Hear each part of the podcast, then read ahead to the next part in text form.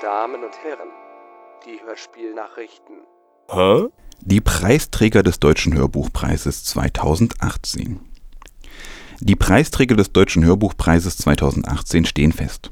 Der Preis für das beste Hörspiel ging an Autor und Regisseur Paul Plumper für sein Werk Dienstbare Geister. Der Inhalt? Dienstbare Geister erzählt von zwei gegenläufigen Migrationsbewegungen. 1905 verlässt eine mittellose junge Frau Berlin und wandert in die deutsche Kolonie Kamerun aus. Ihr sozialer Aufstieg geschieht auf Kosten der Einheimischen, die vergeblich Widerstand leisten, unter anderem gegen Landraub und Zwang zur Arbeit mit der Peitsche. 2015 bricht ein junger Mann aus Kamerun Richtung Deutschland auf.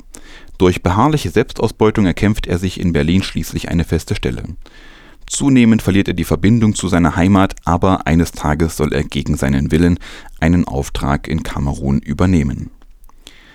Die Jury lobte das herausragende, spielfreudige Ensemble, die subtilen Details, die entlarvende Wortwahl und die punktgenauen Dialoge und kommt schließlich zu dem Schluss, ein zeitloses Stück Zeitgeschehen.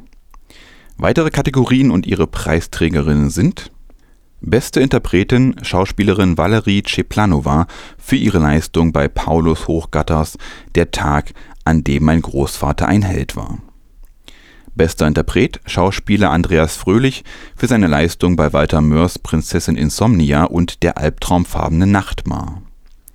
Beste Unterhaltung Regisseurin Theresia Singer für ihre Leistung bei Takis Würgers Der Club.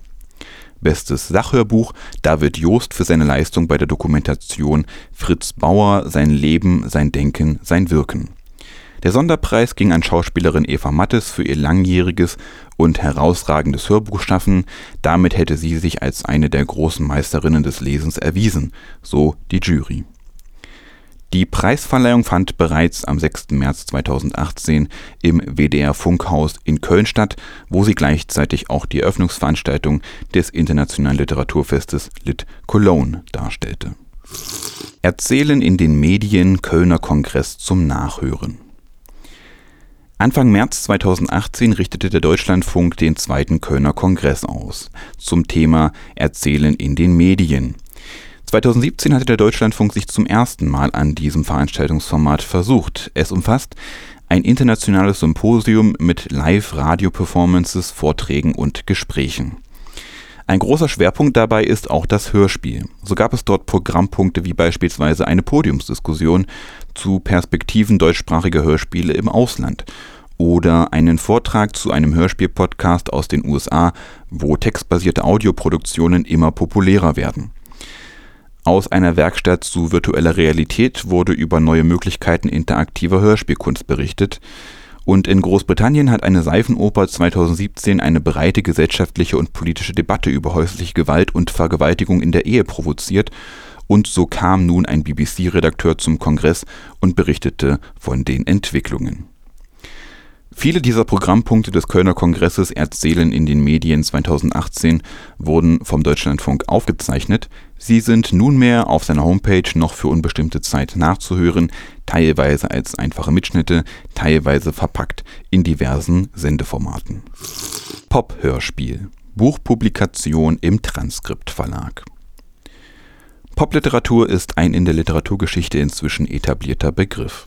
Allerdings hat diese Strömung sich auch auf andere Kunstformen ausgewirkt. Eine davon war das Hörspiel und der Literaturwissenschaftler Günter Rinke versucht in der genaueren Betrachtung dieses Umstandes nun mit seinem Buch Das Pop-Hörspiel Definition, Funktion, Typologie diesen Begriff im wissenschaftlichen Diskurs zu verfestigen sowie das Phänomen weiter zu systematisieren als irgendjemand vor ihm. Seiner Ansicht nach sind sowohl Popkultur als auch Hörspiel lange Zeit getrennt voneinander diskutiert worden und diese Lücke gilt es nun zu schließen. Auf der Homepage des Transkript Verlages kann man schon mal einen Blick in das knapp 360 Seiten starke Buch werfen.